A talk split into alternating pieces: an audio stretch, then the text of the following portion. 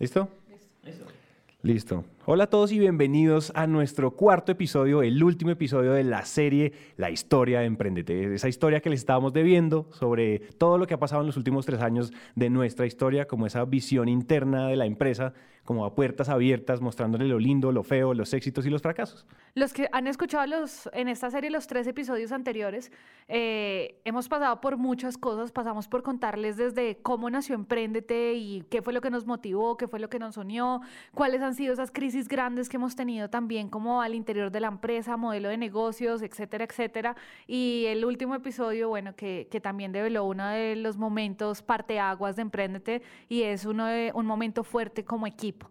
Eh, si no se los han escuchado, no deberían escuchar este episodio porque no van a entender nada. Exacto, o sea, deberían, deberían devolverse y, escuchar, y escuchar esto en orden, porque la gracia es, esto es como una telenovela, ¿verdad? Entonces, devuélvanse y escúchenlo y vaya escuchándolo en orden, o sea, no se salten las cosas, no sean perezosos. Si ustedes también han disfrutado tanto esta serie como nosotros, por favor háganoslo saber. Hay mucha gente que nos ha enviado fotos escuchando, nos ha enviado notas de voz, nos ha escrito correos y ha sido muy emocionante ver el impacto que ha tenido contar nuestra historia durante estos tres últimos episodios y hoy el cuarto el cuarto y último episodio.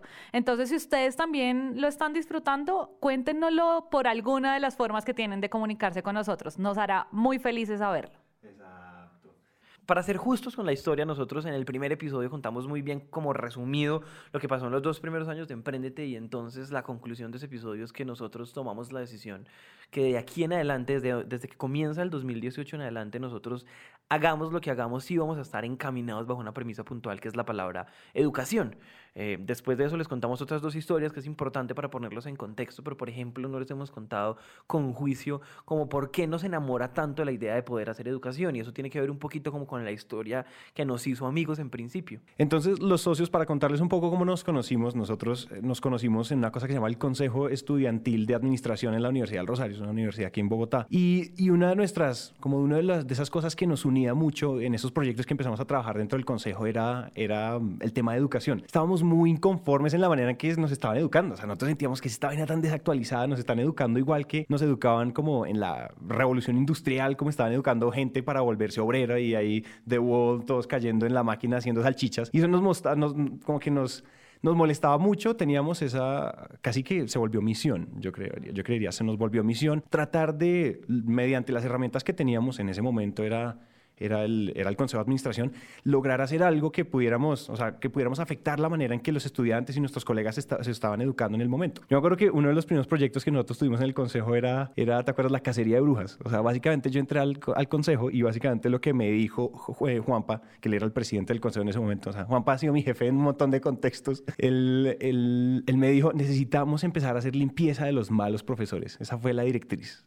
Invéntate cómo. Y yo inventé un comité que se llamaba Torquemada que era como la inquisición de los malos profesores y empezamos a hacer echar a muchos profesores. O sea, empezamos a levantar información así investigativa, pruebas, evidencia de los malos profesores, los que se quedaban dormidos y todo y empezamos a echarlos y después decíamos, bueno, ¿cómo nos inventamos espacios extracurriculares para que la gente aprendiera? Nos inventamos ¿Cómo se llamaba? ¿Te acuerdas? Se llamaba Cátedra Libre. Se llamaba, eso, nos inventamos la Cátedra Libre. Entonces, alguien, siempre alguien tiene algo que contar, algo que enseñar. Entonces, alguien levantaba la mano y yo decía, yo quiero enseñar sobre risoterapia. Yo me acuerdo que yo hice la de risoterapia y ahí fue que como que nos enamoramos en temas de educación y en el consejo y ahí como que empezaba todo el de ahí en adelante fue estrellitas y Disney. Así fue que nos, así fue que básicamente todos como empezamos a juntarnos en ese tema. Exacto, lo que había, lo que había ahí como en medio es que nosotros teníamos la sensación de que si nosotros estábamos siendo educados para, para dirigir las empresas del futuro, porque nosotros éramos estudiantes de administración, no sentíamos que nos estaban entregando realmente esas herramientas pertinentes para,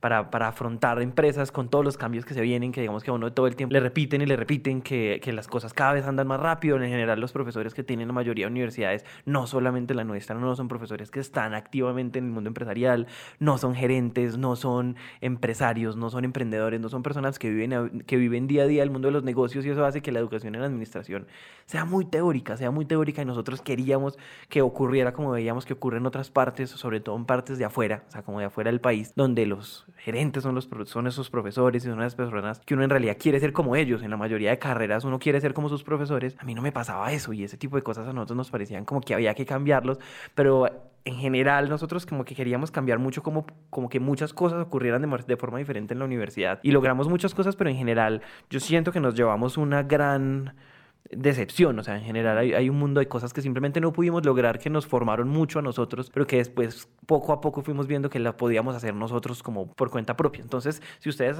si ustedes hacen el, el recuento, nosotros no empezamos Emprendete porque nosotros queríamos cambiar la educación, pero nos fuimos dando cuenta que la gente estaba tomando decisiones importantes para sus empresas, para sus emprendimientos o para sus ideas, ¿por qué no? Y, y, y básicamente que eso podía tener, digamos que eso tenía un mundo como de tintes educativos y en algún momento cuando nos miramos y dijimos somos educación, dijimos lo que nosotros podemos hacer puede cambiar de manera radical porque con tecnología podemos llegarle a millones de personas y podemos empezar a tener o a impartir la educación que nosotros nos soñamos. Nosotros podemos convencer gerentes de empresas grandes, podemos convencer gerentes de crecimiento, de growth, podemos conseguir, o sea, todas esas personas que están liderando el mundo empresarial que de pronto no tienen tiempo para ir una vez a la semana a dar clases, nosotros sí los podíamos grabar una vez y volverlos profesores de millones de personas porque la tecnología nos, nos brindaba esa posibilidad. Y básicamente el momento en que nosotros sentíamos que eso que alguna vez fue una frustración se podía volver el motor de cambiar muchas cosas con nuestro emprendimiento, que además es un emprendimiento basado en contenido, en cosas que nos apasionan, en muchas otras cosas, sentimos simplemente que la educación era, era, la, era la forma no solo de ser escalables, de eso hemos hablado mucho en los episodios anteriores, sino de tener ese impacto que nos soñábamos y ahí es como que, como que los, los puntos se van uniendo casi que mágicamente y eso es una de las cosas que más fuerza nos dio para trabajar tanto este año. Y ahí yo creo, yo recuerdo mucho que uno de los espacios de la universidad, que, que bueno, era un espacio que, que llamaba la atención, era cuando llevaban a algún empresario a contar su historia de vida y a ver cómo, o sea, cómo aprender un poco de lo que él había hecho bien y todos los estudiantes íbamos o los que querían iban y escuchaban esta historia. Y lo conecto mucho con lo que estás diciendo en este momento porque siento que es precisamente en ese momento de empréndete en el que nosotros decimos, está o sea, es, increíble que nosotros podamos sentar acá en la mesa a alguien que nunca daría clase en una universidad, porque sencillamente nunca tendría el tiempo de enseñar esto en una universidad. No tiene el tiempo de siempre separar los lunes de 9 a 11 de la mañana. No lo puede hacer. Entonces no va a dictar clase. Y que si lo hace, también comenzamos a notar algo y es si lo hacen, lo hacen en las universidades más élites de cada uno de los países. O sea, hablamos por lo menos, conocemos más el contexto Colombia, pero cuando sucede, sucede en las universidades en el top 3, no sucede en las otras universidades. Entonces hay un montón de personas que están esperando hacer empresas exitosas, que quieren emprender, que quieren sacarla del estadio, quieren aprender de esos grandes empresarios y no encuentran cómo. O sea, no encuentran en dónde aprender y además la noticia de los periódicos solo dice cómo en una página nos cuenta cómo él pasó hace 30 años, encontró una buena idea, la hizo y ya, y uno no entiende qué fue lo que hizo bien, en dónde fue que se cayó, a quién fue que contrató. Entonces, todo eso fue lo que comenzó a hacer que Emprendete Premium cobrara muchísima vida. Sí, exactamente. Y para complementar eso, yo creo que nos, o sea, todo esto para contarles que nos unimos en, esa, en una misión que se me acaba de ocurrir la palabra, que era como darle simetría a la educación de negocios. Porque lo que dice la negra y lo que dice Juanpa se juntan en dos cosas y es, no, no, o sea, la forma de la educación está, tiene un problema y la, el alcance de la educación tiene otro problema. Es decir, el alcance de la educación es un problema que es uno de los problemas globales tenaces y es la educación de calidad. Y nosotros sentíamos que efectivamente no, ni llegábamos a todos los lados que podíamos llegar, ni teníamos a los buenos enseñando en donde en donde, a donde nunca llegaban. Entonces, darle, me gusta esa palabra que yo me la acabé de decir a mí mismo y fue, es como darle simetría a la buena educación. Y eso pues era, era, creo que en un momento incluso en los episodios pasados, nos definimos como un medio que educa, un medio de negocios que educa. Para el momento en que estábamos pasando por apps.co ya, habíamos, ya teníamos como esa definición nuestra de decir, somos un medio que educa a través de nuestros episodios. Creo que pasa algo también muy interesante y es cómo comenzamos a entender, porque en ese momento nosotros seguimos siendo un podcast, seguimos teniendo un podcast, queremos nuestra plataforma educativa, la estamos lanzando, pero comienzan a entrar como las disyuntivas de cómo vamos a hacer para definir qué va a premium y qué no va a premium. Pues, o sea, ¿cómo hacemos para decir si esto entra o no, esto entra dentro de la categoría de plataforma educativa o no. Y me acuerdo que de las primeras cosas que, que dijimos y que, y que comenzamos a hacer fue vamos a hacer muy buenas entrevistas, mucho más largas en la medida de lo posible, y vamos a dejar una parte que es como la parte más anecdótica, la mandamos al podcast y la parte en donde hay carne, que ustedes saben que carne le llamamos como cuando uno escucha algo y siente que se le va a estallar la cabeza de la cantidad de cosas que está pensando alrededor de lo que alguien está diciendo. Dijimos, entonces vamos a sentar a esas personas a que si es muy bueno en, en mercadeo, va a enseñar de mercadeo. Si es muy bueno haciendo relaciones públicas, va a enseñar de relaciones públicas. Y esa fue nuestra primera definición. Por eso, si ustedes son premium, muchos de los episodios y cursos premium que, que escuchan o que han escuchado también tienen una parte gratuita en el podcast. Y para los que de pronto no tienen tanto contexto, Emprendete Premium, que es lo que nace con esa decisión de ser educación, es una plataforma, era una academia online de emprendimiento, donde básicamente las personas por una suscripción de 5 dólares al mes podían acceder a todo tipo de clases con expertos, como acaba de decir la negra, donde teníamos a personas que saben muchísimo, que nosotros estábamos grabando y haciendo contenido educativo, literal grabando clases, que le podíamos entregar con tecnología a millones de personas. Y ahí es donde nosotros arrancamos como locos a aprender un mundo de cosas nuevas, porque ser una academia online empieza a tener una naturaleza muy diferente a la naturaleza del podcast. Y es ahí donde empezamos nosotros como una gran carrera para hacer, hacer cosas completamente diferentes. Y aquí nosotros teníamos un reto muy interesante, es que nosotros llevamos tres años dominando el arte del audio. Cuatro, cuatro administradores que no tenían ni idea del mundo de la producción y del contenido, haciendo contenido, llevábamos nosotros eh, dominando el tema del audio cuando de repente tomamos esta decisión de Emprendete Premium dijimos, nada, o sea, la gente quiere videos porque es que los videos es lo que, lo que pega. O sea, hicimos como un supuesto súper brusco, eh, generalizando, dijimos, nada, videos, hagamos video y, eh, y, empezamos a hacer cursos, porque creíamos que también, o sea, poner a los expertos y democratizarlos y demás y ponerlos enfrente de todo el mundo en un, en un detrás del lente, lo que nosotros hicimos fue empezar a hacer, hacer videos y pues obviamente nosotros no teníamos ni idea de cómo hacer videos y empezó una curva de aprendizaje muy, muy estrellada, muy estrellada pues, porque nosotros ya sabemos dominar todo lo que implicaba producir contenido en audio. Cuando empezamos a hacer contenido en, en, video, yo me acuerdo que en el lado de en todo, este tema de producción, pues nosotros teníamos cierto estrés porque también, o sea, la velocidad era diferente y ahí empezamos, ustedes seguramente deben recordar nuestra frecuencia eh, como podcast, eh, o sea, el podcast, el gratuito, el que ustedes oyen en iTunes, en Spotify, en todos lados, empezó a flaquear.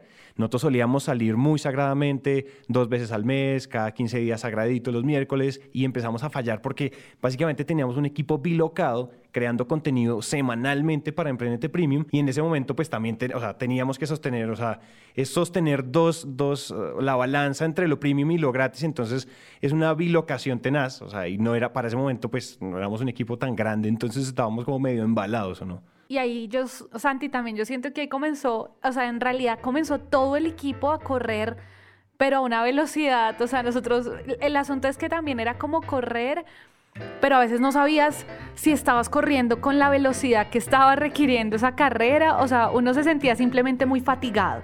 Y yo recuerdo que incluso eso me pasó, yo siempre he sido la que ha manejado todo el tema de redes sociales y me comenzó a pasar porque yo dije, ok, ya la idea no es que la gente nos escuche, es que la gente nos escuche y conozca Emprendete Premium. Entonces comenzó también, nosotros eh, comenzamos a pensar qué hacemos para que ustedes entendieran que Emprendete Premium era algo diferente. Entonces muchos de ustedes me decían, no, es que yo escucho el podcast, pero no tengo ni idea que existía una plataforma.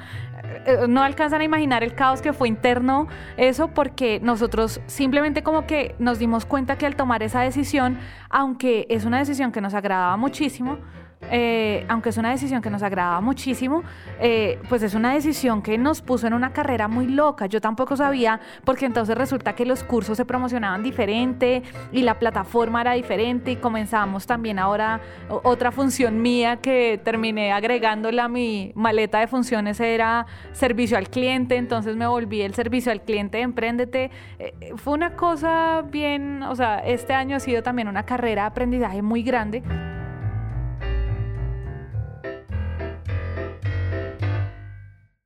Y de hecho me acuerdo que pensamos cuál es la mejor forma de comunicarle a la gente que ahora tenemos todo, Emprendete, Emprendete Premium, eh, teníamos emprendetepremium.com, emprendete.com, teníamos muchas cosas sueltas, aulas, Eh, ¿Cómo hacemos para contarles que todo ahora está en un solo lugar, lo gratis, lo de pago, todo está? Entonces en ese momento, como chispazo colectivo, dijimos, vamos a hacer una nueva campaña de mercadeo. Una campaña en donde primero podamos cambiar en algo los colores para hacerla muy llamativa y segundo una campaña en la que la gente note que hicimos como un corte, que algo sucedió en Emprendete. esa campaña se llama No venimos a motivarte. La campaña básicamente nació porque pues nosotros, ustedes saben, siempre nos hemos identificado con inspiración útil, pero en el momento en el que nosotros hacemos la campaña también es un poco una crítica a muchas personas que les encantaba leer frases bonitas en Instagram, compartir todo lo que sentían y lo lindo que sentían que sigue tu pasión, cumple tus sueños y vete de cara al barranco. Eh, entonces eh, yo decía como, no, no es posible que la gente que está queriendo emprender crea que por seguir cuentas de emprendimiento eh, ya es emprendedor. O sea, no es posible. Y yo decía, y Emprendete no, o sea, Emprendete no viene a motivarte, Emprendete viene a que hagas, a que aprendas, a que construyas cosas grandes, pero Emprendete en definitiva si algo no viene a hacer es solo a motivarte, eso no venimos a hacerlo. Entonces, esa fue nuestra, fue una campaña que además a todo el mundo le encantó porque fuimos muy irreverentes, si esa es la palabra. Y, y fue una campaña a la que todo el mundo le encantó, una campaña con la que además también dijimos, ahora sí, toda nuestra comunidad va a saber qué, qué hace Emprendete, que tenemos academia y que además no venimos a motivarte. Entonces, eso generó demasiados cambios acá. Entonces, a medida que pasa el tiempo, nosotros empezamos a decir, bueno, entonces ahora hay que sentarnos a hacer cursos, a lo que marca. Y ahí que me acuerdo que la primera promesa es que todas las semanas salía un curso, entonces empezamos como unos locos el primer curso. Tenemos que aprovechar este espacio para, hacer, para extenderle nuestra infinita gratitud a Luis Betancourt, que siendo una de las personas que él es el uso, uno de los, si ustedes han escuchado algún episodio de Emprendete, creo que todos los episodios tienen la cuña de ese, de ese curso, que es un curso de introducción a marketing digital que él nos regaló literal. Estuvimos un día entero grabándolo donde digamos que hacía como un recuento súper super bacano de, de qué es todo lo que implica hacer marketing digital y después de él empezamos a conseguir otro tipo de personas. Me acuerdo que había semanas en las que no teníamos profesores.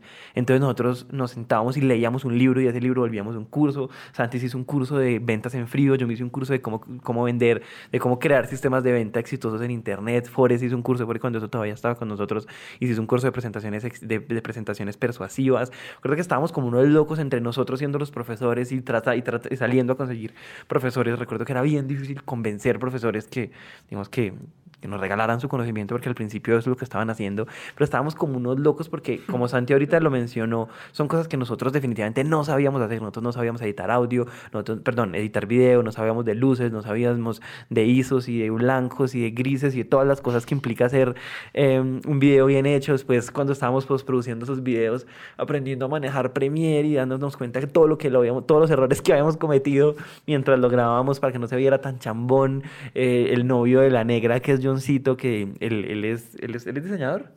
Sí. Ah, bueno, sí, él es diseñador, pero maneja mucho sus programas, entonces él todo, literal, estaba aquí todas las semanas enseñándonos a hacer cosas, nosotros como unos locos, porque aquí nadie sabía hacer eso, no sabíamos de pedagogía, digamos que ya había muchas cosas mucho, mucho más puntuales que nosotros no sabíamos hacer, y así Songo Sorongo estuvimos cinco o seis meses haciendo cursos todas las semanas. Nosotros en, esas, en, en, esa época alcanzamos a hacer más de 35 clases entre cursos y clases individuales con todo tipo de personas que entrevistamos por internet, que entrevistamos por, por Skype, que, que, traíamos al estudio, que íbamos a la oficina de ellos. Me acuerdo que Raúl, amigo, también estuvimos como dos horas grabando a Raúl y eso fue una entrevista deliciosa, pero después volver al curso fue dificilísimo porque él es una persona muy inteligente, pero de ideas muy extensas, entonces partir eso como en módulos era imposible. No sé si te acuerdas de más experiencias ahí, Santi. No sé, bueno, es que estuvimos... Y es que además, Juanpa, paralelo a todo eso, eh, comenzó a pasar algo, y es que efectivamente nosotros tenemos una audiencia que además les agradecemos mucho porque desde la semana en que lanzamos comenzó a haber gente pagando, pagando, pagando eso también nos traía responsabilidades, o sea, significaba que yo acá estaba jodiendo internamente al equipo todos los jueves diciéndoles, díganme qué sale, díganme qué sale porque mañana tengo que mandar un correo diciendo, hola, lo nuevo de esta semana es. Entonces yo estaba, era pullando y qué carajos vamos a hacer para decirle a la gente esta semana que sale. Y además gente escribiéndome, es que también dame el link de pagos en efectivo. Entonces, aparte de todas las funciones que, que existían en esta empresa, entonces yo era la, la, tesorera y soporte al cliente. O sea, sí, discúlpanos, qué pena que haya pasado eso con eh, la plataforma, ya te lo solucionamos. Y claro, o sea, escribiendo y corriendo como a alguien se le cayó la plataforma, no le está funcionando en Perú, ¿qué hacemos? Ah, es que Perú no lo teníamos activo, qué pena. Y nosotros no puede ser, o sea, corriendo porque además era gente de México, de Perú, entonces si llegaba una nueva suscripción de Ecuador, de Guatemala, entonces resulta que Guatemala no estaba activo. Eh, ustedes No sé si lo percibieron afuera, pero internamente eso a nosotros nos traía mucho, mucho volate todas las semanas. Pasaba, pasaba, una cosa eh, muy interesante con, con, con, el funcionamiento interno, es que en cualquier startup, o sea, por fuera uno se ve perfecto, pero por dentro es un mierdero tenaz. Estamos corriendo para arriba para abajo todos, todo el tiempo hay fuegos, o sea, incendios ardiendo, quemando todo todo el tiempo, o sea, en producto, en tecnología, se cayó el servidor, esto no sirve, la integración de plataforma de pagos no sirve, o sea, todo estaba, todo era un reguero todo el día, todo el tiempo. Y Juan Pablo y yo en ese momento dándole a producción, me acuerdo que incluso teníamos conversaciones internas donde la negra tenía tanta presión de qué sale esta semana, qué sale esta semana, que nosotros nos reuníamos a ver qué le vamos a entregar a la negra, qué tenemos para darle a la negra, cómo, cómo, cómo salimos de ella, cómo nos la quitamos de encima porque era una intensidad, teníamos que cumplirles porque pues, o sea, en ese momento ya teníamos, nosotros alcanzamos a llegar a, y seguían llegando y seguían llegando personas pagando, pagando. Ustedes estaban pagando pues porque, o sea, esa era la, ahí estaba la promesa de valor, profundizar en los temas que nos van a ayudar a emprender. Entonces, eso seguían pasando y la negra siga y siga y siga y nosotros no sabemos, o sea, teníamos que sacar episodio para el, eh, para el podcast gratis. Teníamos que también hacer los marabares para sacar los cursos y aparte de cursos, sacar clases en, en premium también. No, mejor dicho, eso era, era, era un reguero por dentro. O sea, todo, o sea, se sintió como un un incendio que no se apagaba. Yo lo sentía así un poco. Nosotros ya les contamos en el, en el episodio pasado que el equipo ya estaba mucho más grande. Para ese momento, ya lleva, para este momento ya llevamos eh, harto tiempo trabajando con Daniel y con Juanito, que son los dos ingenieros encargados de todo el producto tecnológico de Emprendete. Ellos durante esta etapa fueron absolutamente vitales. Es decir, o sea, el 50% de nuestra propuesta de valor estaba basada en la interfase tecnológica que ustedes estaban usando para educarse. Entonces, en ese momento era, era un corre-corre, ya teníamos como el área de front, la negra estaba encargada de todo el marketing, de todo el, de toda la, como hablar con ustedes, lo que ya dijo, soporte, pagos, estar pendiente, estar encima de Juan Pablo y de Santiago a ver qué iban a producir. Estábamos Juanpa y yo, eh, de Juanpa también de CEO, pero estábamos haciendo producto, eh, eh, pues contenido, episodios, los gratis y los, y los premium. Y estaba Juanito y Daniel, estaban, mejor dicho, metidos de cabeza en producto, apagando incendios, pero también pues sacando el MVP es decir, necesitábamos sacar el MVP. Me acuerdo que incluso nos alcanzamos a demorar un poquito más, pero logramos sacar lo que teníamos y ustedes empezaron a darnos feedback. Empezamos a medir con, con mapas de calor ustedes dónde hacían clic, dónde no hacían clic. Y entonces eso se volvía un input para el equipo tech, para decirles, bueno, necesitamos cambiar esto, necesitamos cambiar lo otro, necesitamos un banner aquí, un banner allá, necesitamos... Bueno, eso era un reguero por dentro y creo que en ese sentido esto no, o sea, no hubiera sido posible sin Daniel y Juanito. Es decir, cuando nosotros decidimos ser una plataforma propia es muy diferente a, Spotify se encarga de la experiencia, iTunes se encarga de la experiencia. Eh, si me entienden, Spreaker se encarga de la experiencia o, por, mejor dicho, por cualquier cosa que por cualquier plataforma que ustedes escuchen podcast. Entonces, en ese sentido, ya teníamos una responsabilidad mucho más grande y ellos eran supremamente importantes. Además, he pasaba algo y es, ustedes no se alcanzan a imaginar la impotencia que da cuando uno sabe que hay cosas que deberían suceder y no suceden. Y era muy curioso porque eh, justo en ese momento también Daniel y Juanito nos ayudan a instalar un programa, bueno, que nos ayudaba a mirar los mapas de calor y ver qué era lo que hacían ustedes en tiempo real. Ustedes no se alcanzan a imaginar las peleas que yo tuve con ese computador porque era increíble, o sea, como que yo decía, ¿cómo no encuentran el botón? Ahí está, lo tienen al frente, dale clic, dale clic. Y, la gente no le hacía. Juan Pablo se la pasaba muerto de la risa al lado mío escuchándome pelear ahí con, con eso, pero, pero en realidad lo que sí es cierto es que quizás uno no dimensiona, y, ese ha sido también aprendizaje grande este año, uno no dimensiona cuando dice yo quiero una plataforma y eso es sencillito, eso es sencillito porque es que yo quiero, eso es solo que unos videos y... sí. Entonces, uno, uno piensa que eso es sencillito y, y, cuando vas a ver cada funcionalidad, o sea, cada vez que a mí me escribían diciendo, ay, es que no sé cómo cambiar la tarjeta de crédito con la que pago, yo decía, uy, eso está como para dentro de tres meses de desarrollo porque hay muchas prioridades en este momento y suena algo básico, suena algo que uno dice, ah, no lo tiene. Eh, eh, entonces ese fue un primer aprendizaje muy grande. Todo, o sea, cada vez que ustedes imaginan que van a hacer algo sencillito, jamás va a ser algo sencillito. Siempre es algo que trae mucho trabajo de producto detrás. O sea, eso, para que eso se vea así planito y lindo como Spotify, eso tiene demasiado trabajo detrás. Bueno, y, eso, y esa lección que les cuenta Daniela, como de, de, de enfocarnos en, estar realmente metidos en productos, es, es una cosa que nosotros llevamos tres años, donde lo único que tenemos que hacer es buenos episodios y ya, o sea, no nos tenía que preocupar nada.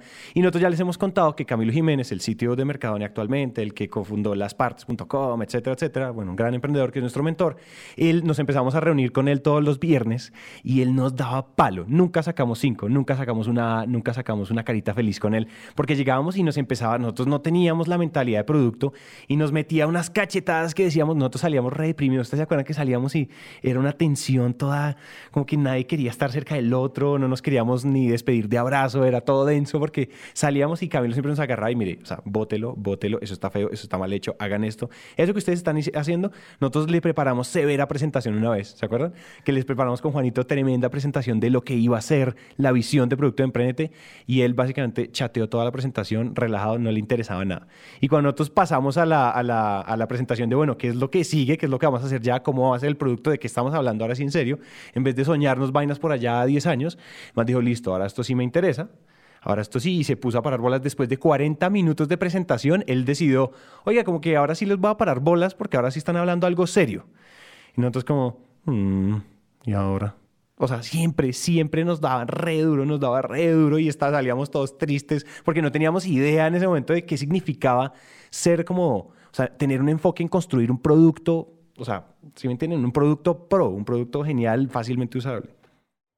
Y yo creo que eso también pasa porque, porque en realidad nosotros, bien lo dijiste, nosotros llevamos mucho tiempo enfocados en hacer buen contenido, y eso hace parte también de la lección de este año. Uno puede tener muy buen contenido o si ustedes tienen alguna solución que se están inventando en lo que sea, eh, porque es que van a mejorar el servicio al cliente, van a mejorar, cuando uno dice mejorar la experiencia, creo que solo el 1% de la población que dice vamos a mejorar la experiencia entiende qué está diciendo. El otro 99% está repitiendo una frase que suena una chimpa no más. Entonces, creo que, que es eso, es cuando uno comienza a ver que hasta cambiar el color de un botón puede significar algo en un usuario. Entonces, eso, eso fue algo que Camilo nos hizo ver y que además nos comenzó a hacer ver que incluso nos podía estar faltando en la empresa otro rol, claro, faltaban manos, pero que nos faltaba otro rol y es quién va a mirar producto y qué significa dirigir un producto. Entonces, gran lección que también nos dejó eso. Todo eso para decirles que durante todo el 2018 el equipo de Emprendete estuvo trabajando fuertísimo en ver lo que ustedes están viendo hoy en emprendete.co. Para adicional a eso, soñándonos una academia online que pudiera llegarle a muchísimas personas y que pudiera hacer todo, todo lo que una universidad hace, pero en línea sin necesidad de tanta formalidad y tanta burocracia que tienen las universidades. Aquí es importante decirles algo y es que nosotros desde el día cero empezamos a vender, nosotros llegamos a tener 300, más o menos entre 250 y 300 personas eh, pagando, pagando la suscripción de 5 dólares al mes, y eso es importante, y eso, eso valida un producto. Sin embargo, la realidad es que más o menos ahí, ahí nos quedamos. Después de los primeros dos meses que tuvimos ese crecimiento, como que ahí nos quedamos, perdíamos algunos clientes, sobre todo porque la plataforma tenía muchísimos problemas, no funcionaba en el celular, la gente quería usarnos en el celular, porque la plataforma de pagos no funcionaba, porque de pronto a algunas personas no les gustaba lo que estaban viendo, pero la realidad, todo esto para decirles que nos, nos mantuvimos entre 200 250 y 300 personas y ahí nos quedamos oscilando, pero la vaina no despegó, no fue como que nosotros seguimos creciendo muchísimo más rápido, sino que ahí nos quedamos estancados y todo eso que estaba pasando, o sea, esos 300, bueno, un poco más, poco menos, como les dijo Juanpa, todos esos usuarios pagando, igual cuando vamos a ver esa, eso significaba al mes un flujo de caja que no nos iba a permitir tener viva a la empresa, porque sencillamente nosotros ya,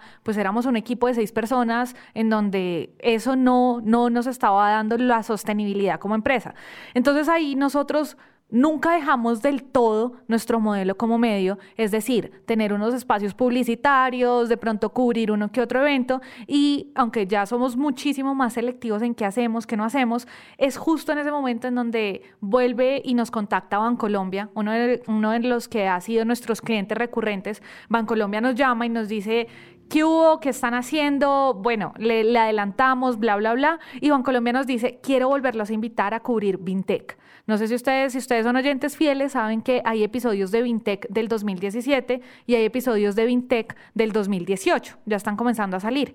Bancolombia nos invita y nosotros dijimos que nota de contrato nos encanta porque hay gente muy buena allá en lo que ellos están haciendo.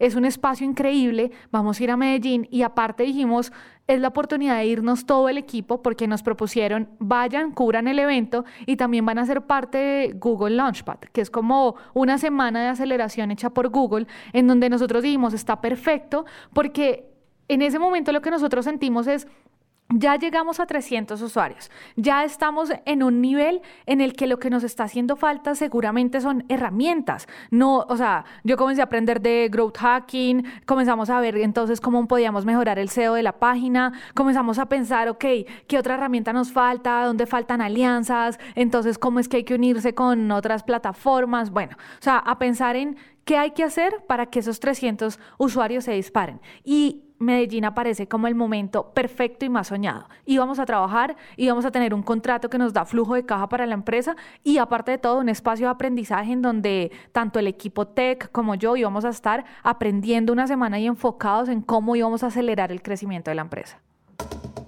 Listo, entonces decidimos irnos todos a Medellín porque decíamos un Google Developers Launchpad. Usualmente estos eventos son muy duros, o sea, entrar a este tipo de eventos es muy complicado. Y lo que decía la negra es cierto, o sea, nosotros para ese momento decíamos, ¿por qué estamos estancados en 300 usuarios? Esto es, necesitamos ir a aprender herramientas que los expertos de Google nos van a dar. Y entonces efectivamente, manda, o sea, nos llevamos, a nos empacamos literalmente a todo el equipo. Cada bombillo de Emprendete, cada micrófono de Emprendete estaba puesto en Medellín.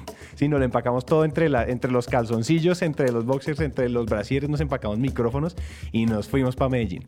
El caso es que llegamos el primer día, teníamos básicamente, éramos, éramos básicamente como dos equipos, nos partimos en dos, eh, la negra se quedaba en el Google Developers Launchpad, nosotros íbamos rotando, Juanpa estaba de allá para acá y yo me quedaba en la, en, cubriendo el evento, que era como, el, el, como la razón de ser del contrato.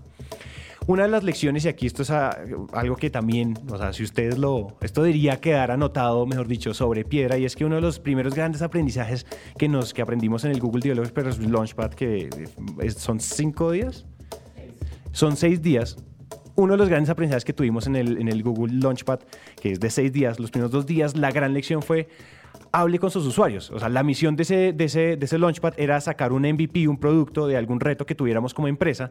Y lo primero que nos dijeron es valide ese reto y valide ese producto que usted quiere salir, esa solución con la que usted quiere salir y hable con los usuarios, pero hable a fondo, hable a profundidad. Una cosa es, una cosa es responder un email, una cosa es encontrarse con alguien en la calle y otra cosa es hablar con la gente a profundidad y empezar a recoger eh, los insights de, la audiencia, de la gente que está probando su producto.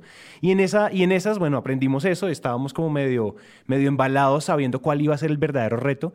Entonces cuéntanos, Negrita, un poquito qué era lo que estábamos tratando de solucionar y cuál era como la, la directriz que estábamos siguiendo durante el Launchpad. Es justo en esa semana cuando sí, o sea, lo primero, esa gran lección de hablen con sus usuarios viene, de pronto a ustedes les parece raro, porque nosotros llevamos insistiendo mucho con, hay un canal en WhatsApp, escríbanos, cuéntenos, díganos de qué quieren aprender. Entonces, claro, no es como que es una empresa que siempre había estado hermética a sus usuarios. De hecho, nosotros sentimos que somos muy abiertos y nos encanta que vengan, nos visiten y nos hablen, pero cuando nos dicen hablen a profundidad, comienzan a explicarnos primero, identifique cuál es ese verdadero problema problema que usted quiere resolver esta semana. Ese fue el primer gran dolor de cabeza. O sea, nosotros como que decíamos, el, el gran problema es que no estoy creciendo. Ese es mi problema. Exacto, o sea, era como el problema más común que todo el mundo podía tener. Entonces, cuando comenzamos a pensar y a pensar, dijimos, claro, el problema de nosotros está en que no hay verdaderas rutas de aprendizaje. Es decir, yo no le puedo enseñar lo mismo de emprendimiento a alguien que tiene una idea, a no le puedo enseñar lo mismo de emprendimiento a alguien que ya lleva cinco años desarrollando una empresa y que ya factura y que ya tiene nómina. No, porque las dudas son diferentes. Entonces comenzamos a tratar de modelar un problema alrededor de eso y a sacar, pues, por supuesto, nos decían, hablen y saquen estadísticas. Y, claro, no se imaginan todo este tema de data y de lo importante que son los datos. Es tan insistente que, pues, yo lo que primero que me sentí fue abrumada. Dije, pero ya tengo Google Analytics, ya sé cuánta gente mira mi página, ya sé cuánta gente se queda, ya sé el tiempo promedio. ¿Y ahora qué hago con todo esto para saber la ruta de aprendizaje de mis usuarios? O sea, eso era una cosa que yo no entendía cómo conectarla. Y me acuerdo ahí alguien, perdón, se me fue el, o sea, no sé, no recuerdo el nombre, pero una de las personas expertas que estaba nos dice, es que cuando les decimos hablen con sus usuarios es porque los datos, o sea, los números y las estadísticas a ustedes les va a decir qué hace la gente, pero nunca les va a decir por qué lo hace ni cómo lo hace. Eso es lo que ustedes necesitan encontrar hablando con sus usuarios. Entonces, ese es el gran valor. Si ustedes son unos adictos por las estadísticas, está perfecto, pero tienen la mitad de la ecuación tienen qué hace la gente en mi página o qué hace con mi producto. Entonces yo le dije, ok, y dígame qué es hablar con un usuario. Pues porque yo tengo todos los canales, soy querida, Juan Pablo me corrigió eso hace un par de meses atrás, o sea, yo ya no respondo como un robot, respondo como la negra. Entonces yo soy querida, le respondo a la gente, le trato de resolver sus dudas, le pregunto qué quiere aprender, qué es hablar con ellos.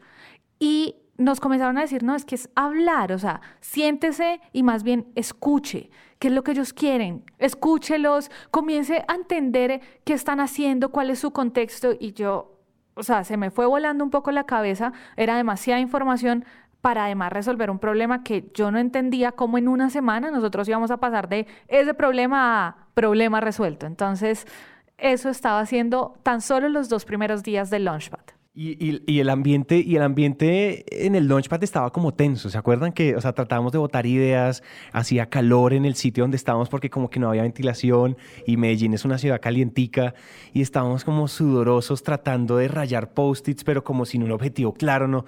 Como que no entendíamos bien por qué estábamos haciendo lo que estábamos haciendo, pero el Launchpad avanza tan rápido y, esos, y esas aceleraciones de Google va, va como tan a toda que uno se va sintiendo como perdido. Yo no sé si ustedes sentían lo mismo. Yo, yo sentía como que, ¿y ahora qué hacemos? Nos ponían un ejercicio y ah, rayemos, rayemos a ver para que nos veamos ocupados porque no sabíamos si había que caminar hacia el camino A o el camino B o el camino C. Yo me acuerdo que yo me sentía como perdido. Entonces, era, o sea, la cosa era como, como chistosa y como tensa a la vez. ¿sí? Como que llegábamos a la casa y todos hablábamos por el grupo de WhatsApp y decíamos, oigan, ¿qué está pasando en el grupo, de, eh, o sea, en, en, el Launchpad? ¿Será que deberíamos hacer esto? ¿O será que empezamos a preguntar esto? Y de paso yo estaba cada rato yendo a hacer entrevistas a la gente del Launchpad. Entonces eso era un reguero porque ustedes imaginan, el edificio de Bancolombia tiene dos, dos grandes partes, de, o sea, son dos edificios pegados por un puente y eso era un corre-corre de un lado al otro. Entonces era uno sudando, o sea, estaba uno ganándose el pan, sudando, era literal así. Entonces en el penúltimo día del Launchpad, eh, había, una, había una ronda donde los diferentes mentores que había traído, que había traído eh, Bancolombia y demás, los que estaban organizando el evento, nos iban asignando media hora o 15 minutos o 20 minutos con cada mentor. Y resulta que nos enteramos que uno de los, uno de los, de los mentores que iba a estar dando mentorías a los grupos es Santiago Zavala. Entonces déjenme los contextualizo. ¿Se acuerdan que en el episodio antepasado les contamos que nosotros aplicamos a 500 Startups, este fondo de inversión slash aceleradora, y no pasamos, y eso fue para nosotros súper duro, y ahí se catalizaron un montón de cosas. Bueno, en el filtro final, en la aplicación a 500 Startups, eh, está Santiago Zavala. Santiago Zavala es el partner, es decir, el jefe de los jefes en 500 Startups México. Es decir, fue él el que nos negó la ida a México, el que nos dañó el viajecito. fue él. Entonces yo dije, pues buenísimo, de una vez que él esté acá, dijimos como, o sea, todos, a mí siempre me mandan de perro de pelea, entonces Juanpa me dijo como, oye, ve, ve allá y haces que él se siente con nosotros. Y yo fui a donde la niña que estaba organizando el, el, las mentorías y le dije, oye, necesito que me hagas un favor así haciéndole ojitos de perrito muerto, de cachorro. Le dije, oye, es que nosotros nos morimos por hablar con Santiago Zavala, sea, que tú puedes hacer que él se siente con nosotros. Y efectivamente ella terminó haciendo una, una chambonada en ese Excel, yo no sé qué hizo, y nos sentó el resto de la hora entera, porque era de 15 minutos y Santiago Zavala se sentó con nosotros una hora.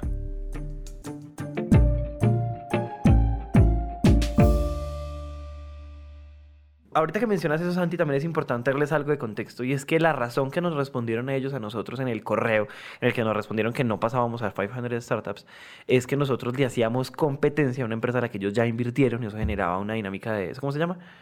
Eh, conflicto, de intereses, generaba una dinámica de conflicto de intereses y por eso no, eh, no, no, no, invertían en nosotros y no nos aceptaban en su aceleradora y eso de alguna forma igual como que la forma en la cual nosotros dijimos, bueno, al menos es porque le hacemos competencia a otra empresa, pero eso igual nos alimentó un poquito el ego porque dijeron, somos tan buenos como ellos, porque adicional a eso nos estaban comparando con una empresa grandísima que es Platzi. Platzi es una de las empresas de educación online más importantes, yo diría que la más importante que tiene eh, América Latina. Ellos tienen cursos de programación, de diseño, y cosas que de pronto son un poquito diferentes de lo que nosotros hacíamos, pero también tenían algunos cursos de creación de startups y otras cosas. Y yo me acuerdo incluso que en, en, en ese proceso yo les mandé a ellos un cuadro de por qué nosotros éramos diferentes de Platzi y había un mundo de razones por las cuales nosotros decíamos que éramos diferentes. Entonces, digamos que dicho todo eso, nos sentamos con Santiago, él se sentó de nosotros, él venía a dar una charla, él se acordaba de nosotros, él se acordaba que nosotros éramos un podcast y que nos habíamos vuelto una academia y nos preguntó que cómo íbamos, nosotros le contamos que teníamos 300 personas en la plataforma eh, y arrancamos a conversar.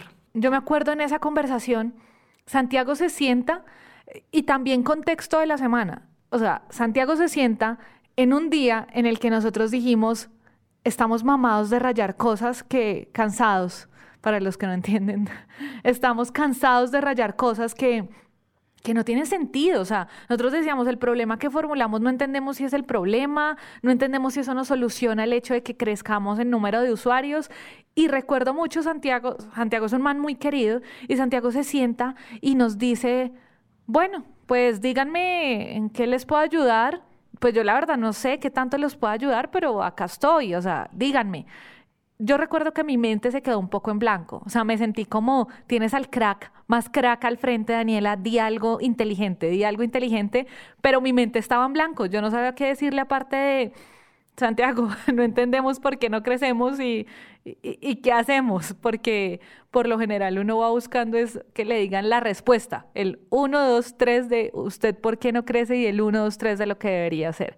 Y la verdad es que cuando nosotros le decimos eh, eh, o sea, pensamos en preguntarle eso, pues en el fondo nosotros teníamos una, una gran duda. O sea, imagínense tener al frente al que les negó el acceso a ese sueño, que además, ese sueño en el que ya teníamos hasta tiquetes vistos.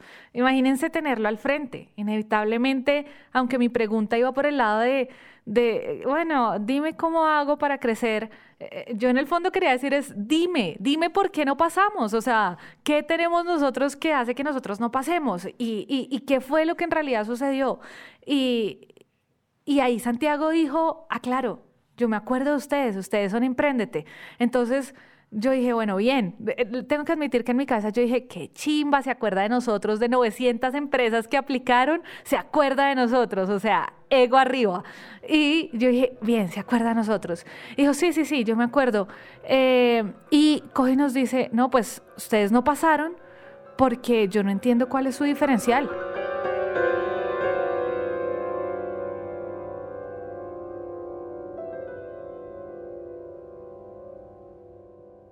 Él dice, yo no entiendo cuál es su diferencial y yo quedé en blanco.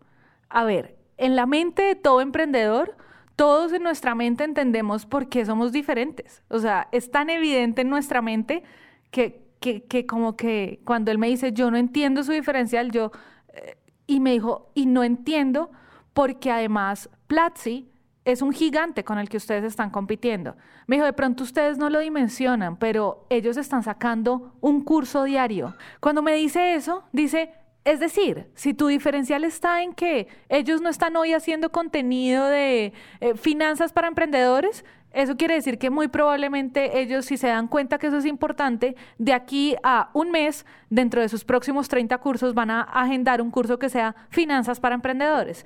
Y así sucesivamente. Yo comencé a quedar en frío, en frío absoluto, o sea, en pánico. O sea, cuando él me comienza a decir esto y todos estábamos ahí y, y, y, yo recuerdo nuestras caras, era como de un silencio absoluto y el man simplemente nos estaba diciendo, no, no sé dónde está el diferencial. Hay gente que logra hacer un diferencial. Nos contó cómo en programación y en tecnología alguien con un libro logró hacer un diferencial, pero fue uno en un millón de libros que hay de cómo saber programar. Y luego, e, entonces él, él nos miraba con una cara, recuerdo su cara como de confusión, como de que en realidad él nunca entendió dónde estaba el verdadero diferencial y nosotros le decíamos, y yo me acuerdo, yo trataba de pensar en los argumentos, en la presentación que Juanpa había enviado, en todo lo que llevábamos trabajando, estamos hablando de octubre, en todo lo que llevábamos trabajando más de siete meses y yo decía, sí hay un diferencial, estamos sentando a los empresarios más grandes de América Latina, estamos haciendo cosas importantes, pero sencillamente cuando eso salía de mi boca, eso sonaba como babas, o sea, eso no, no pegaba nada.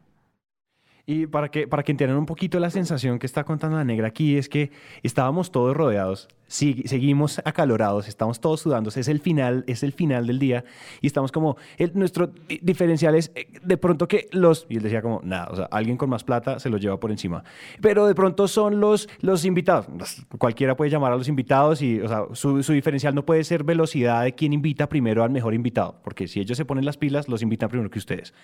Y nosotros seguíamos como, es que de pronto, ah, es que de pronto, ah, y nos rebotaron todo en lo que nosotros llevábamos seis meses creyendo que era nuestra bandera de guerra. Nos la empiezan a quemar en frente de nuestros ojos. Yo me acuerdo mucho que él nos dijo, bueno, ¿ustedes cuántos clientes tienen hoy? Nosotros dijimos, bueno, más o menos 300. Dijo, listo. ¿Y cuántas personas escuchan su podcast cada mes? Nosotros, 40 mil. ¿Y cuántas personas tienen ustedes en la comunidad en redes? 120 mil. Entonces él ni siquiera, o sea, no es necesario sacar la calculadora. Dijo, miren, ustedes ni siquiera han sido capaces de convertir el, único, el 1% de su audiencia. Eso quiere decir que ustedes no han llegado a un, a un product market fit real. Es decir, ustedes no han construido el producto que es el producto que, sus, que, sus, que, sus, que su comunidad está pidiendo a gritos. El hecho de que ustedes tengan clientes, eh, no, o sea, quiere decir algo, sí, hay gente pagando, pero no quiere decir tanto. Y lo que él nos mostró, o mi forma de ver lo que él nos mostró es lo siguiente. Nosotros estamos entrando a una carrera en la que hay empresas muy grandes corriendo. Es básicamente la carrera en la cual es esa carrera en la, en la, que vamos a ver quién es capaz de producir más cursos con más personas relevantes más rápido. Cuando, los cuando dos de los tres fundadores principales son los que producen, editan, postproducen y se enloquecen haciéndolo y empresas como Platzi tienen un equipo de más de 40 personas haciendo un curso al día y empresas como Udemy y como muchas otras empresas, bueno, Udemy no hace cursos, pero sí tiene mucha gente haciendo cursos por su cuenta, donde hay una cantidad de empresas grandísimas que están haciendo muchos cursos y donde no hay un diferencial real. ¿A qué se refiere el con diferencial? ¿Qué es eso que ustedes pueden hacer tan bien que ninguna persona con los millones de dólares de la vida hacen mejor que ustedes. Y en realidad nosotros no lo estábamos encontrando porque nuestros cursos tampoco es que fueran producidos increíblemente bien, o sea, eran cosas bien hechas, pero donde en realidad los cursos eran, eran más o menos genéricos, eran muy parecidos a, a lo que uno está acostumbrado a ver de educación online. Recuerdo mucho que después de que él dice eso, comenzó a haber mucho afán porque había un evento después de, o sea, había un evento donde nos íbamos a ir a reunir en WeWork en Medellín y había mucho afán por salir porque ya estaba todo el mundo saliendo hacia el evento y él se queda mirándonos, yo no alcanzo a imaginar la cara que nosotros teníamos, pero él se queda mirándonos y dice, lamento que no les haya traído respuestas, pero quizás les dejé inquietudes. Y fue así.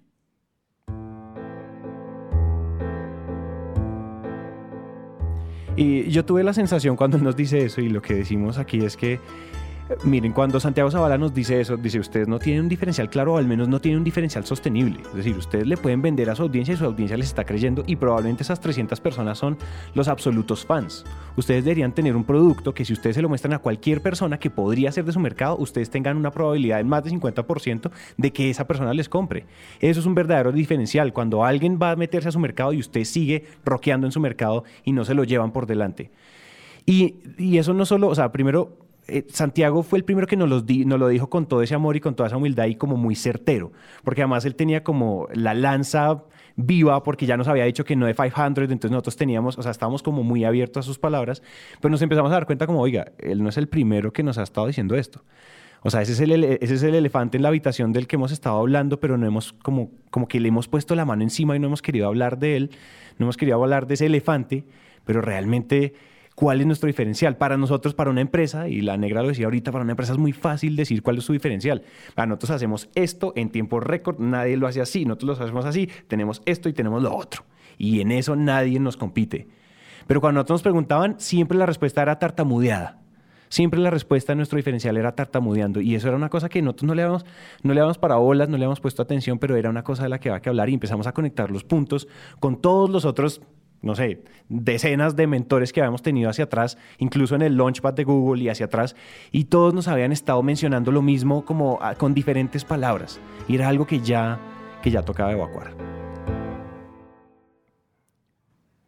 Santiago trae, y, o sea, es precisamente Santiago el que trae como ese, o sea, nos sacude a ver eso que no estábamos viendo, porque incluso si se dan cuenta, nosotros, yo les decía hace un par de minutos, yo iba a ir a Medellín a entender cómo es que se hacía entonces un mejor SEO, cómo hacía para crecer, porque yo venía haciendo eso y venía haciendo lo que llevaba haciendo durante tres años en esta empresa, promocionando, claro, yo no soy diseñadora gráfica, pero, pero, o sea, venía haciendo la promoción de los episodios, la promoción de los cursos y no crecía.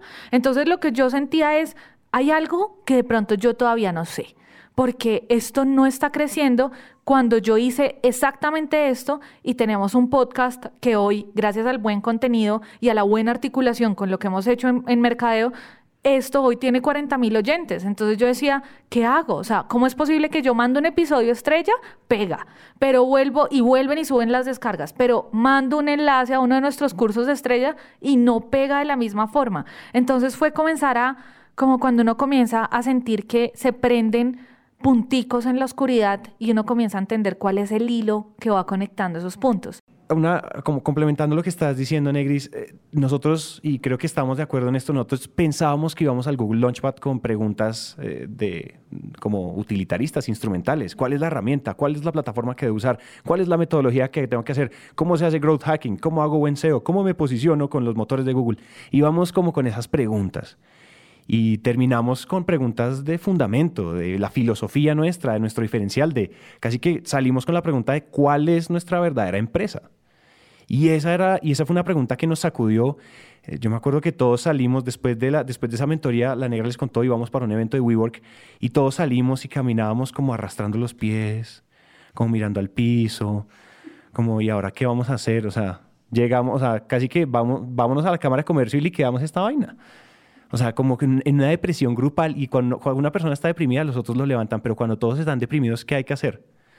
caminarlo y sí, emborracharse. Básicamente, literalmente, para, decir, para, no, para, no, para ser absolutamente sinceros, dijimos, vamos a inundarnos en alcohol en Medellín y ahogar nuestras penas de la mentoría en Google Launchpad. Es lo que vamos a hacer. Y eso, y eso efectivamente fue lo que hicimos. eso fue lo que hicimos esa noche. Esa noche, yo me acuerdo que yo era, yo creo que yo era, uy, me acuerdo que si nosotros nos veíamos mal, Juanito y Daniel parece que le hubieran, o sea, que les hubieran matado a la familia. Ellos estaban, porque claro, finalmente ustedes han escuchado la historia, nosotros llevamos, digamos que varias, eh, digamos que ya tenemos cicatrices de varias cosas, em, pero digamos que es la primera vez que Juanito y Daniel se estrellaban contra la pared de esa forma. Yo me acuerdo que yo, yo era el que tenía, yo era el que les decía, nada, eso no pasa nada, eh, todas las empresas algunas veces les dicen que no, y yo por dentro lo único que sentía es, llevamos siete meses perdiendo el tiempo. Y esa sensación es horrible. esa sensación no se, les, no se les desea. Esa noche efectivamente nos emborrachamos y al otro día entre, entre, entre Guayabo y Depresión nos vimos y nos sentamos. Y me acuerdo mucho, me acuerdo mucho que la primera mentoría que tuvimos el día, el último día el viernes, el último día del, del el último día del, del, Google Launchpad era con Luis Betancourt, que Luis es un experto técnico. Luis es una de las personas que más sabe de marketing digital en América Latina y nosotros ya teníamos una lista enorme de preguntas técnicas para Luis. Y cuando Luis se sentó con nosotros, nosotros lo miramos y lo único que pudimos hacer fue cerrar el computador y decirle, Luis, no tenemos preguntas técnicas, esto va a ser una especie de terapia. Y esto es lo que está pasando y eso es lo que nos dijo y eso es lo que nos dijo Santiago y nosotros creemos que lo que Santiago dice es verdad y no sabemos qué hacer. Y él se quedó mirándonos y nos dijo, oigan, hablando de eso, la última vez que usted, que Daniela estuvo en mi casa para mentoría, yo pensé lo mismo.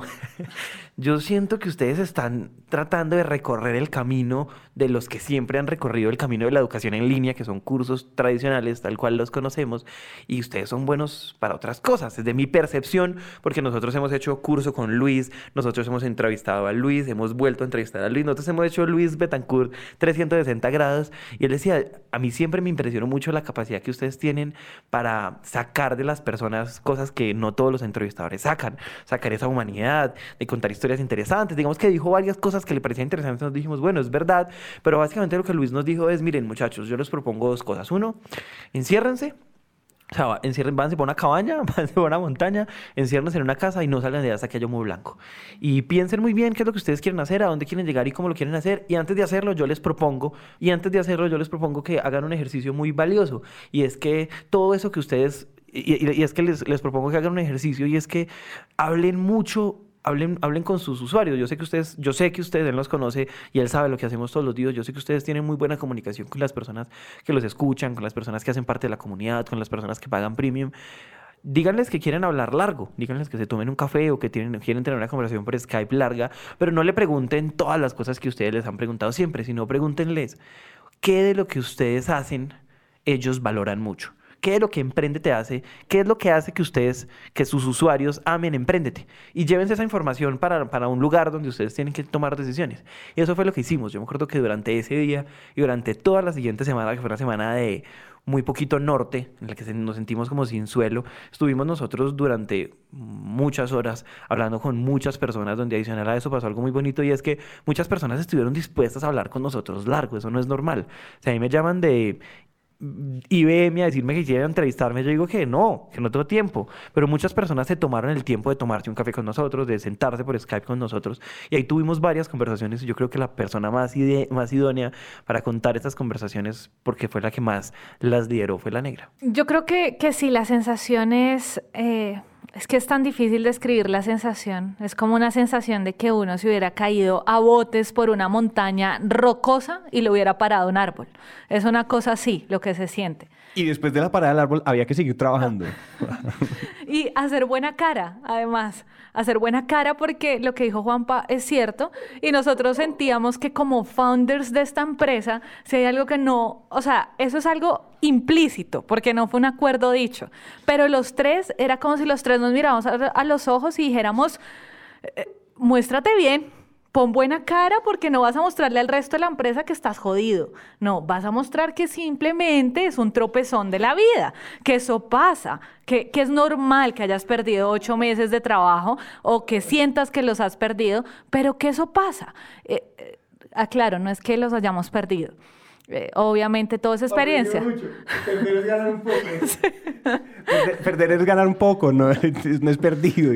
aprendimos mucho, nos hicimos más amigos.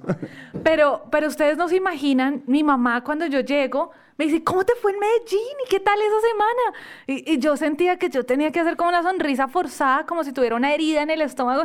Súper bien. No, no te imaginas, estuvo interesante. Cuando uno dice interesante es porque está vuelto mierda por dentro, o sea, porque uno no sabe en serio por dónde coger norte. Y, y, aparte de todo, entonces la tarea al llegar a Bogotá, aparte de sentirse vuelto mierda, era, bueno, negrita, haz convocatoria a hablar con los oyentes. Esa es la única luz que tenemos, vamos a hacerla. Y ahí es cuando probablemente muchos de ustedes recibieron mis correos, mis mensajes con carita feliz, con signo de admiración, tratando de expresar la alegría que en realidad no estábamos sintiendo en ese momento de, oye, qué rico sentarnos, tomémonos un café. Y, y en serio, les agradezco mucho a, en realidad fueron casi 100 personas con las que nos sentamos a hablar, a tomarnos un café, a un Skype, vinieron al estudio y, que dijeron, sí, de una, ¿cuándo pueden? Sí, yo puedo mañana, sí, yo puedo. Y comenzó la agendadera de citas, pero en forma. Y, y hay algo que, que pasa cuando comenzamos a agendar esas citas y es, uno, yo no sabía bien qué iba a ir a decirle a la gente. O sea, primero tenía que poner una cara como de que esto era un ejercicio normal de la empresa. Y acá muchos se deben estar riendo diciendo, Daniela tan chistosa, o sea que cuando yo la vi estaba era vuelta mierda por dentro. Algo así. Y, y e, era de no saber qué cara poner, de tener como mucha duda de, ok, nosotros siempre preguntábamos, ¿qué te gustaría aprender? Y todo el mundo nos decía, mercadeo y ventas. Entonces, bueno, hicimos muchos cursos de mercadeo y ventas. Y ahora era ir a un preguntar, es, ¿usted qué valora de mí? ¿Usted qué ama de mí? ¿En qué momentos nosotros somos importantes en su vida?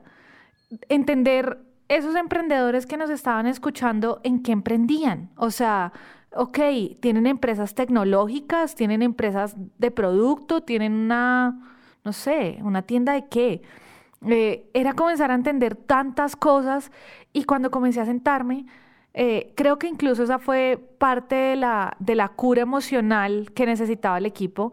Y es que muchas de esas personas cuando nos sentamos comenzaron a decirnos por qué en realidad éramos relevantes comenzamos a entender que para muchas les habíamos dado luces en el camino, les habíamos dado un buen consejo, les habíamos permitido escuchar a ese empresario que siempre se habían soñado con escuchar, les aclaramos ideas eso volvió a traernos vida, o sea, volvió como, o sea, eso fue lo que comenzó otra vez a inyectar y a inyectar la energía. Y yo venía de las reuniones y les decía acá a todo el equipo, uy, hoy hablé, y entonces imagínense que me dijeron que escucharon y que les pareció espectacular el consejo de tal y tal y tal.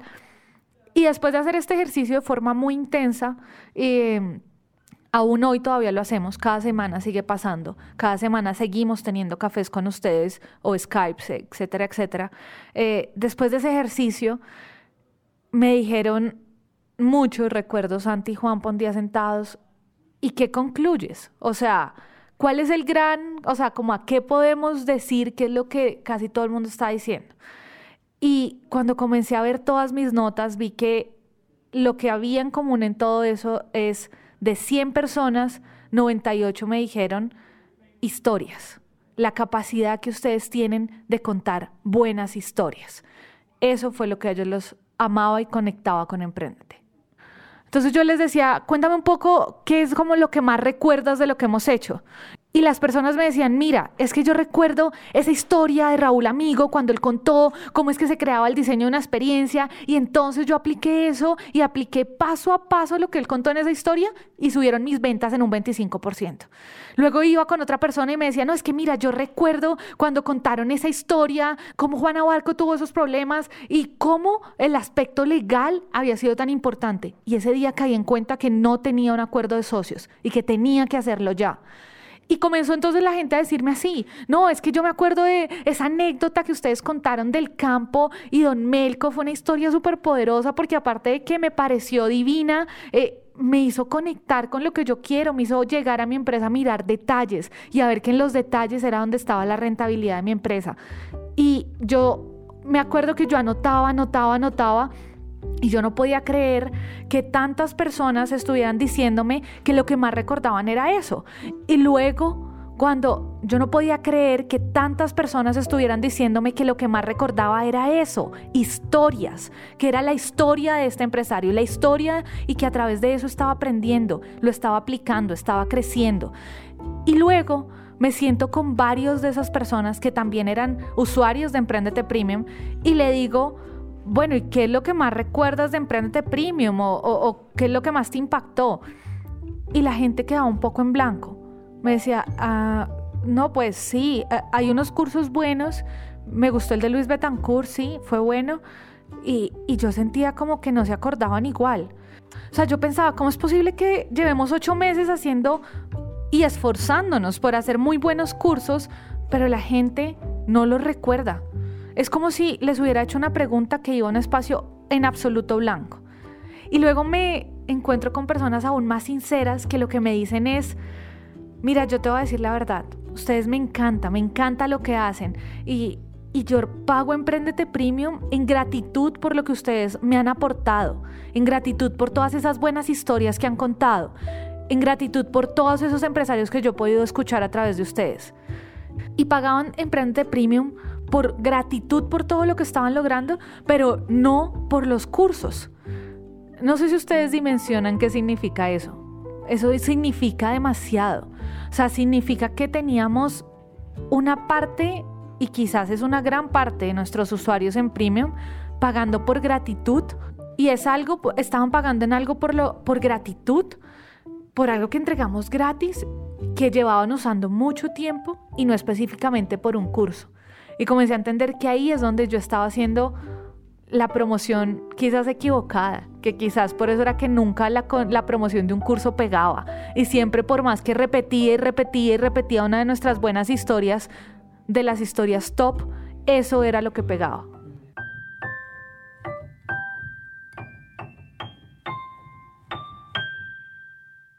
Para, para, complementar eso que estás diciendo, Negrita, nosotros ahí entendimos que la única forma de educar no es a partir de educación tradicional grabando videos. Es decir, la única forma de educar no es haciendo cursos teóricos. Las historias son una herramienta poderosísima para aprender. Las historias, de hecho, después de leer y conversar con muchas personas que fueron cayendo como del cielo, eh, lo que ellos nos mostraron es que las historias han sido durante la historia de la humanidad la forma en la cual nosotros nos hemos educado. De hecho, una de las personas con las que hablamos parecía caída del cielo. Él fue, fue, fue alguna vez vicepresidente de Recursos Humanos en Bancolombia. Él me decía, mire, eso, ese es el descubrimiento más grande que ustedes pueden haber hecho. Él usó estas palabras, él dijo, tal vez la razón por la cual las personas no recuerdan lo que aprendieron en la universidad es porque les enseñan teoría y no porque no les es porque les enseñan teoría y no les cuentan historias. Y nos explicó algo que después fuimos capaces de profundizar y es que las historias son herramientas de aprendizaje por una razón muy puntual y es porque las, historias involucran emociones y las emociones son importantísimas para teorías de aprendizaje. Las emociones son importantísimas para aprender porque es mucho más normal, es mucho más fácil para nosotros como seres humanos recordar lo que sentimos que recordar lo que nos enseñaron. Entendimos también, por ejemplo, que todo el mundo quiere aprender, pero no quiere que le enseñen. Entonces, yo no sé si ustedes se han estado dando cuenta y han, estado agarrando la onda de lo que hemos estado diciendo en este momento, y es que esto implicaba un pivote enorme en la compañía. Un pivote enorme es otro de esos grandes cambios que, toca volverse a poner la maleta al hombro y salir otra vez a tocar puertas, volver a empezar, volver a borrar todo el tablero que habíamos escrito, borrarlo todo y volver a escribir otra vez una nueva historia de Emprendete y volver a y coger un rumbo nuevo. ¿Y eso qué implicaba? Y es que nosotros ya nos habíamos dado cuenta que las historias y a través y cómo ustedes aprenden a través de historias es lo que ustedes más aman de nosotros y es lo que nosotros sabemos hacer mejor. Es decir, para ponerlo en palabras y que quede en el acta, nuestro gran diferencial era la manera en que nosotros educamos a través de historias. Pero ahora, ¿ahora qué sigue? Y entonces ustedes dirían, listo, entonces pues quédense con el podcast. Pero hay un problema y es que esto es una empresa, esto tiene empleados, esto, o sea, estamos trabajando todos 100%, 120% del tiempo acá. Esto no puede ser sencillamente un podcast porque eso no da, o sea, el modelo de negocios así no da. Y ahí es donde, donde el, gran cambio de la empresa sucede y es que esto, esto no es como ay, bueno, entonces contemos historias más bonitas. Eso no se trata, o sea, el cambio tiene una relevancia supremamente importante y es porque por primera vez en tres años nos dimos cuenta y podemos gritarlo, mejor dicho, a grito herido en la montaña clavando bandera, cuál es nuestro verdadero diferencial y qué es el valor que nosotros les traemos a ustedes a la mesa. Esa razón por la que ustedes nos aman. Pero necesitamos poder vivir de esa razón por la que ustedes nos aman. Necesitamos poder pagar nuestra nómina, necesitamos poder crecer. Nosotros en todos los episodios hemos hablado de ventas y hemos hablado de sostenibilidad financiera. Pues eso, nosotros no estamos exentos de esos. Que lo digamos, obviamente nosotros tenemos que predicar y tenemos que aplicar. Y esa es la razón por la que ahora Emprendete, así como se las contamos, una academia de negocios en línea que los educa a través de historias. Y en ese sentido ya no podíamos, o sea, ya no podíamos hacer un podcast nada más. Necesitábamos inventarnos esa forma, ese modelo, esa tecnología para poder capturar algo de ese valor que nosotros les hemos entregado. Nosotros siempre les hemos dicho, un buen emprendedor es alguien que entrega valor y captura valor. Si yo solo entrego valor, pues dedíquense a levantar donaciones y regálenla en la calle. Pero si ustedes son emprendedores, ustedes necesitan capturar ese valor y repartírselo entre los socios, repartírselo con los empleados. Eso, eso es lo que tiene que suceder como un verdadero emprendedor.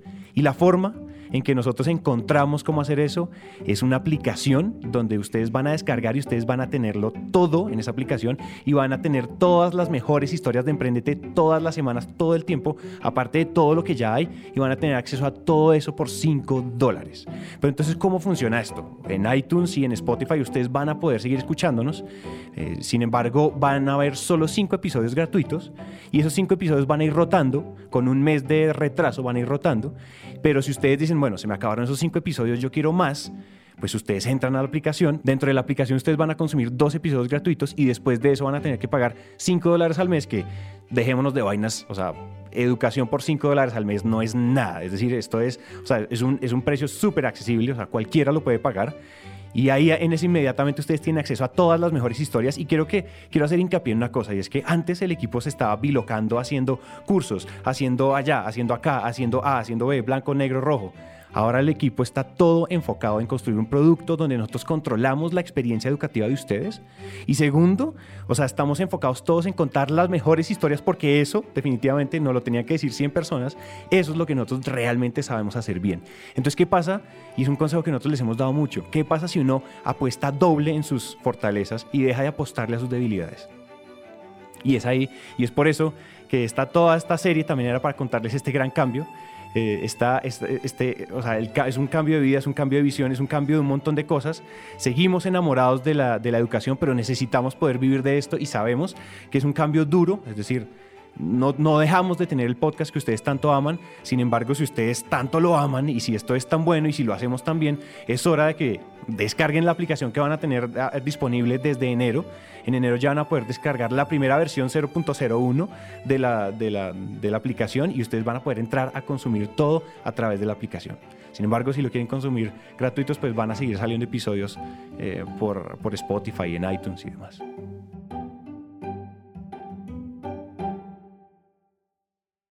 Hay algo que vale la pena que aclaremos y es, cuando yo he hablado con esto, muy pocas personas de las que he hablado, en realidad yo me senté y les dije, estoy acá contigo, gracias por haberme escuchado, por haber compartido todo lo que me estás compartiendo.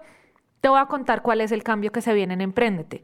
Esto ya se estaba gestando hace un mes y medio. Por eso es que también nuestros usuarios premium de pronto están un poco perdidos. No se preocupen, viene un regalo para ustedes. Vamos a compensar este, estos dos meses que hemos tenido un poco raros. Eh, pero esperamos que esto también haya servido para entender por qué han sido raros. Eh, y cuando les comentaba a ellos, todo el mundo me dijo, me encanta, o sea, me encanta que ustedes vayan a hacer historias 100% enfocados en hacer historias y que además sean historias que hayan creado una metodología para que sean historias educativas. O sea, me encanta que hayan hecho eso. Sin embargo, voy a extrañar algunos cursos. Hay gente que me decía, yo voy a extrañar, por ejemplo, el de marketing digital de Luis Betancur, o sea, a mí me gusta mucho ese curso. Entonces, para ese tipo de inquietudes, también queremos aclararles que no es que los cursos dejen de existir, es decir, ya no se van a llamar cursos, vamos a crear series. Y ahora en una serie ustedes van a encontrar, por ejemplo, la serie de marketing digital, mentalidad, en logística, en muchos temas, historias que van a ser la composición de una serie en donde ustedes a través de eso van a poder aprender.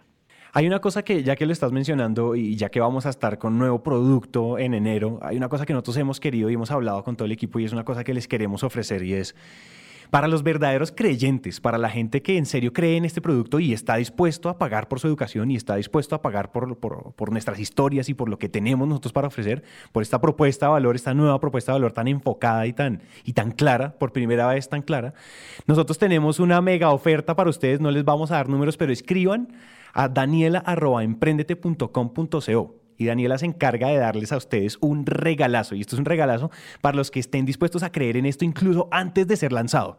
Es decir, es como comprar boletas para un festival sin saber quién va a ir a cantar. Es así. Eso es lo que queremos. Entonces, por favor, escríbanle a daniela.emprendete.com.co y van a ver lo que les tenemos preparados porque va a ser una cosa loca. Ah, ya están todos abiertos al tiempo. Dale. Emprendete, o sea, hasta aquí, hasta aquí llega la historia de Emprendete hasta ahora. Eh, se va a seguir escribiendo de medida que se siga escribiendo. Vamos a seguir contándoles porque pues, la respuesta de ustedes es que este tipo de cosas hay que seguirlas haciendo. Y Emprendete termina el año con la frente en alto y con todas las ganas de hacer lo que les estamos contando que vamos a hacer. Eh, adicional a eso, hay una cosa que no les hemos contado y que es súper importante contarles. El equipo sigue creciendo. Hoy no solamente somos Santiago, Daniela, Juan Pablo, Juanito y Daniel, sino que adicional a eso se sumaron al equipo Jimena, que adicional a eso es una chica que viene de Perú, que es supremamente pila y que va a estar ayudándonos a crear contenido y hacer diferentes eh, cosas en términos de contenido y cosas audiovisuales. Y llegó también el equipo Utkarsh, que es una persona que viene de India, él es de Bangalore.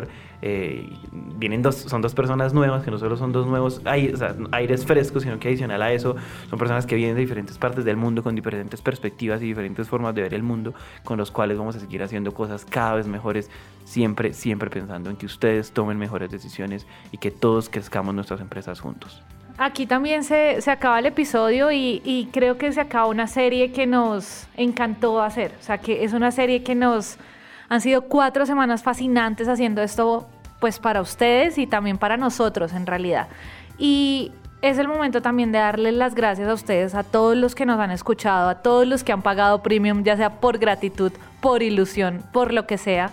Eh, a todos los que nos han escrito. Queremos darle las gracias a todas esas personas que cuando hablamos nos dijeron que tenían cuadernos exclusivos para lo que aprendían en Emprendete. Gracias a los que han llenado sus paredes con post-its de frases que los han matado y les han estallado la cabeza de episodios de Emprendete. Gracias a todos ellos que, a todos los que nos han mandado correos contándonos cómo transformaron su vida, también acompañados por Emprendete creo que es el momento de dar un gran gracias. O sea, el, gracias también va para los que han estado en el camino, para los que hoy son también nuestros inversionistas, para los que nos han ofrecido ayuda, para los que nos proponen entrevistados. Gracias a ustedes por estar ahí, gracias por escribirnos en WhatsApp, gracias por estar en el correo, gracias por haber aguantado un año de mucha frecuencia rara y demás, pero en donde también ha sido un año en el que con ustedes hemos podido crecer muchísimo. Entonces, esta es la oportunidad de darles gracias a todos ustedes. Muchas absolutas gracias, eso es cierto. Creo que esa es la mejor forma de terminar. Hasta aquí llegamos. Hasta que llegue a la historia, vamos a seguir contando nuestra historia eventualmente, pero esta serie se acabó.